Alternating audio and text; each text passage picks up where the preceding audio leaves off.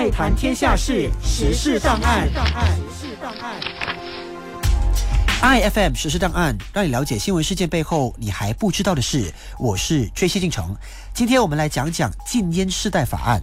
日前，卫生部前部长凯瑞透露，有内阁部长反对禁烟世代 GEG 法案，导致这个打造无烟健康一代的政策迟迟无法被落实。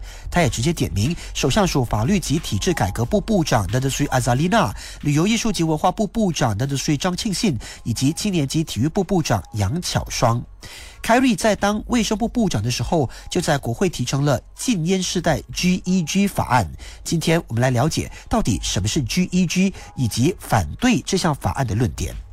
禁烟世代 GEG，也就是 Generation Endgame，指的是在二零零七年一月一号以后出生，也就是目前十六岁或以下的人。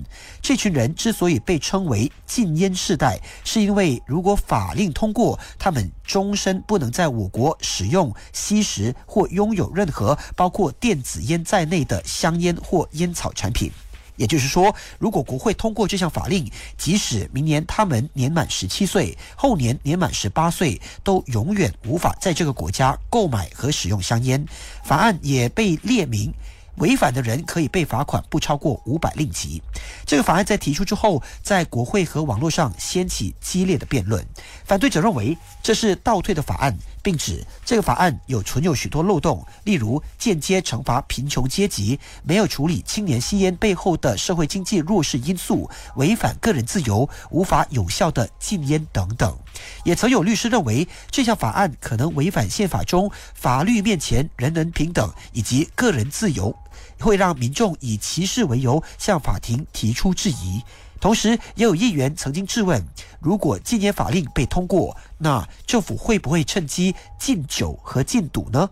对此，时任部部长凯瑞表示：时任部长凯瑞表示，根据科学根据，烟草和酒不同，吸烟没有最低安全的摄取量，因此应该全面被禁止。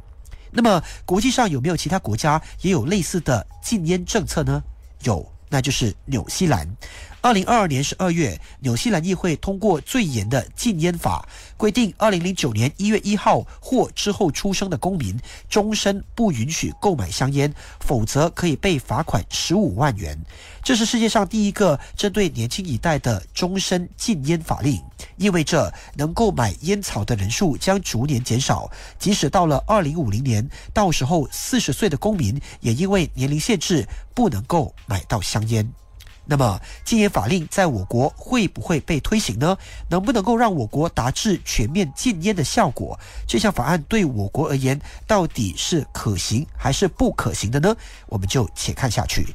今天的实事档案由杰西星城整理讲解，iFM 实事档案每逢星期一到五早上八点五十分首播，晚上八点五十分重播。